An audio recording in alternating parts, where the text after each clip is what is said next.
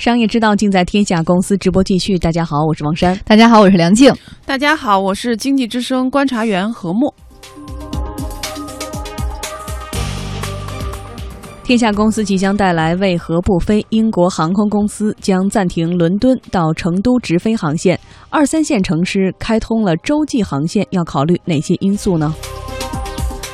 逆势而上，新浪微博的市值超过 Twitter，震惊业界。在微信的巨大阴影之下，微博是如何完成这次逆袭的呢？英国航空方面证实，从二零一七年一月十三日起将暂停伦敦成都航线。同时呢，英航表示说，已经预定了英国航空二零一七年一月十二日以后从伦敦前往成都的乘客呢，或者是二零一七年一月十三日以后从成都到伦敦的乘客，可以办理全额退款。那么市场也是猜测说，这条航线的突然停飞和地方政府对航线航班补贴到期是有关系的。航线航班补贴呢，是地方政府激励航空公司增加运力、开拓更多航线的重要手段。二零一二年前后，一些二三线城市开始以大力补贴政策吸引航空公司争相来开始这种国际航线。根据报道说，仅二零一二年就有十八个省市对三十六十三家外国航空公司营运的一百零七条国际航线给予了补贴，补贴金额超过了六亿元。业内人士表示说，一般来说啊，两个国家的民航部门呢，如果达成了航空运输准入协议，那么对双方的航班数量和目的地进行了规定，拥有航权的航空公司就可以在协议国境内开通国际航线了。国外的航空公司通常拥有更多的航权，而地方政府呢，将国际航线的开通当做吸引外资的重要条件，因此呢，补贴往往都投向了国外的航空公司。但是，一般的地方政府对航空的这种补贴贴周期是三年。民航资源网专家韩涛就表示，英国航空开通伦敦到成都的航线，现在就已经满三年了。成都在九月份刚刚召开的世界航线大会，他明确的表示出来，成都的现在的第二机场会接纳更多的。洲际的航线，或者是呃国内外的这个航线，那四川政府或者成都的政府，他们对这种新开航线他们是欢迎的。但是这个补贴能拿出来多少？因为后期存在一个，就是说我其实还要加开新的航班，包括补贴给其他的国外航空公司和国内的这些航空公司。这几年我们都看到，川航、国航都在加大西南市场的这运作。那等于说都在加开洲际航线，那这些时候实际上成都政府可能就是觉得，我这个补贴其实原来是预算了这么多钱，但是一下子我要开这么多航线，我补贴可能一个是用不过来，所以说原来英航这一块的到期了，这个补贴我不会再给了。韩涛同时认为说，英航停飞伦敦成都航线显然是因为业绩不佳，一条洲际航线必须要有足够的支线航线作为支撑，否则很难吸引客源。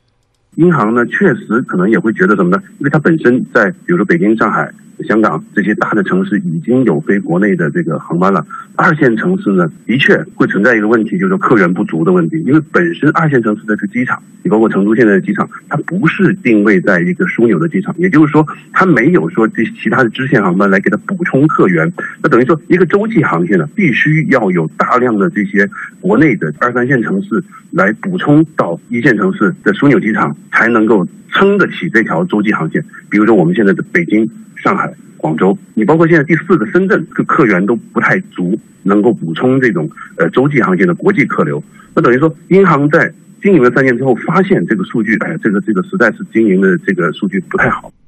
目前呢，还有很多其他的航空公司从成都飞往伦敦的航线，但都是经停航线，不是直航。一位不愿意透露姓名的业内人士告诉我们，天下公司说，从运营的角度来讲呢，经航经停的航线要比直航更容易赚钱。我们从某一个航班的直接运营成本来讲，你直飞航班一定是成本更低。但是呢，我们一个航班能否盈利啊？除了成本是一方面以外，还有收益啊。就从成本的角度来说，直飞航班一般情况来讲，它确实比中转航班要要便宜要低，是吧？但是你的收益也低啊。我中转一下，其实我是拉了两个目的地的旅客，它有一点类似于说我们那个滴滴拼车的感觉。民航资源网专家韩涛认为，目前呢，国内的航空公司在二三线城市开通国际直航航线的热情正在提升。与国外的航空公司相比呢，本土航司运营这些航线会更加的得心应手。国内的航空公司本身它就深耕国内市场，它有很多的大量的客源，比如说我们举个例子，成都本土的航空公司川航，那它本身在国内它就有很好的航线网络，对吧？然后它的总部就在成都。那么它可以通过它的航线网络，从国内的一些其他城市来把客人吸引到这个成都。你看，今年川航开成都直飞悉尼，那这个是他们新开的航线。为什么呢？他有底气去开这个航线，就是因为它实际上是有网络能够支撑得起来。但是，一些外国的航空公司，像英航这样子，它在国内是没有什么根基的。那它单独只能靠本土市场或者是呃英国那边的市场来往返的话呢，这个客源相对来说结构比较单一，如果没有补贴的话，就很难撑得起来这条航线的这个运营。嗯，简单来理解的话，就是政府补贴停了的时候，我们看到这些洲际航线直飞的航线，成都飞往伦敦的航线就停了。呃，所以和睦怎么理解呢？其实并一开始并不是有那么大的市场的客流量或者是真实的需求存在，只是因为有了政府的补贴，它才存在的吗？呃，就是我，现在来看一下这个政府补贴啊，当然我们能够理解。呃，在政府补贴它背后的动机和目的啊，就是一个方面的对啊，招商引资啊，呃，就是引进外资，有可能会呃更好的跟这个英国的呃企业界或者经济界保持一个接触，然后呢，呃，吸引他们的目光到西南到成都来。嗯，第二个原因呢，就是是建立一个比较好的这种城市的所谓的软名片啊，就是向英国的民众来。来宣传哎，成都的文化呀，然后还包括啊，成都的一些历史啊、风俗啊等等啊，这都是一个起到一个这种啊软形象啊这种形象建设的作用。但是呃，实际上这样子的补贴呢，它其实也是一种转移支付，实际上是用那些不去英国伦敦坐飞机的人。呃，他们的纳税来去补贴了，呃，经常会去，呃，就是乘坐这个航班的这些乘客。那如果是这样子的话，呃，其实我们呃，是不是可以想到说，我们如果不进行补贴的话，我们会不会有一些其他的更好的办法来实现对这一次就是这样子的一个航线当中的运营？比如说刚才我们的被采访对象说到过，第一呢是说，你如果采取经停的航班。会不会其实会呃更加兼顾啊这个经济的和商业的这种利益啊？就因为经停的航班嘛，它可以集合比如说两个不同的机场的乘客，然后把他们汇聚到一起来去支撑同一个航班。那这个效果是不是要？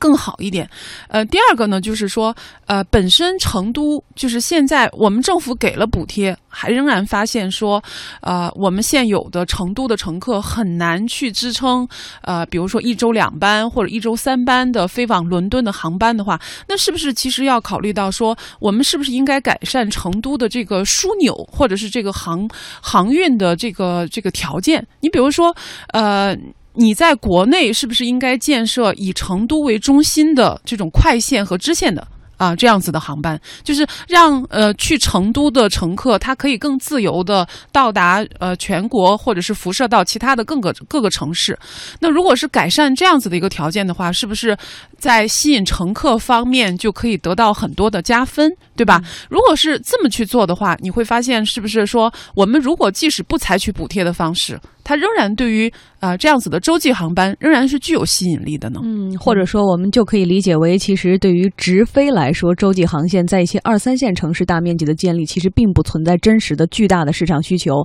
因为我们从数据来看一下哈，真实需求并不大。英国的民航局官方网站公布数据就看出，说英国的航空伦敦到成都航线呢，今年五到七月份的客座率呢，分别是约为百分之六十二、百分之七十二和百分之八十。七月份的数据比较高。是因为呢，中国的游客偏爱暑期出游的原因。嗯，那么英国航空的伦敦到成都航线呢，运营已经三年多时间了，商业利益也不可观。一位不愿意透露姓名的业内人士表示说，成都开通国际航线的条件其实是很不错的，其他的二三线城市去布局这种国际航线，运营情况只会更糟。成都作为一个其实还算不错的城市，而且它地理位置也比较优越，航空市场也相对比较发达。如果它都觉得有一点不太愿意继续的话，那我觉得其他二线城市陆陆续续的可能也会出现类似的问题。好在是现在油价比较低，如果油价再一高的话，我估计就很多二线城市根本就补贴不起了。二零一三年的时候，由法航直飞的武汉到巴黎航线传出了停飞的传闻，后来呢被否认了，并继续运营。当时就有观点指出说，补贴政策在其中起到了重要作用。地方政府呢应该对外航的补贴投入进行效果评估及其反思。民航资源网专家韩涛表示说，与成都毗邻的重庆在国际航线的运营方面取得了非常不错的效果，值得借鉴。其实成都可以参考一下重庆，重庆机场呢，他们就很聪明，他们怎么做的呢？他们是连同天津机场一起来挑起了。一条洲洲际航线，现在是由天津航空来从重庆起飞，经停天津，然后再飞到美国或者飞到欧洲。这样子的一个好处是什么呢？就两个城市来同时挑起一条洲际航线，那就是说一个人那一个一个肩膀担不起来的话，那两个肩膀同时担，那这样子才能撑得起这条洲际航线慢慢运营才会有效益。如果说单单的一个成都，呃，它又没有什么辐射效应的话，是很难撑得起这种洲际的航线的。嗯，简单来说，靠政府补贴肯定是不能够长久的，尤其是对于很多的二三线城市来说，其实并没有那么大的市场空间来运营一个直飞的洲际航线。所以我们看到了多方的观点，其实都提出了一点：政府补贴不是能够完全可以持续的，毕竟是纳税人的钱，所以经停可能是一个最好的办法或者是选择。我们觉得呢？呃，就是我们现在谈到这个政府的补贴，有可能还会造成一种就是竞争式的补贴。你比如说，像对于呃这种航班来说，它可能就会呃形成一个呃形成一个调剂，就是说我以后可以看啊，比如说在全中国啊这个大陆的市场当中，哪个城市给我的补贴多，那我就可以呃这个放把这个航线放在哪个城市。那如果是这样子的话，其实相反。我们到处于一个谈判或者是议价当中一个更不利的这么一个地位，所以你要看说全国呃除了像北上广深这样的一线城市之外，二三线城城市开通这个洲际航线，我们始终要有一个呃明确的定位，就是它不是一个常态化的事情。嗯嗯，不是所有的二三线城市都有必要或者是有可能啊能开展洲际航线的，能开洲际航线的真的是能占到百分之一或者是百分。之五，大概比例不会特别大的。嗯，其实这样的现象在我国各个行业都存在哈。我们说很多的产能过剩啊，像工厂的一些必然的这种呃不能停工啊，可能都跟这个政府的补贴是相关的。但是很多时候市场的时候可能必须是在市场方面，只有足够的市场需求，可能才能够支撑一条产业，而不应该完全的依赖于政府的补贴吧。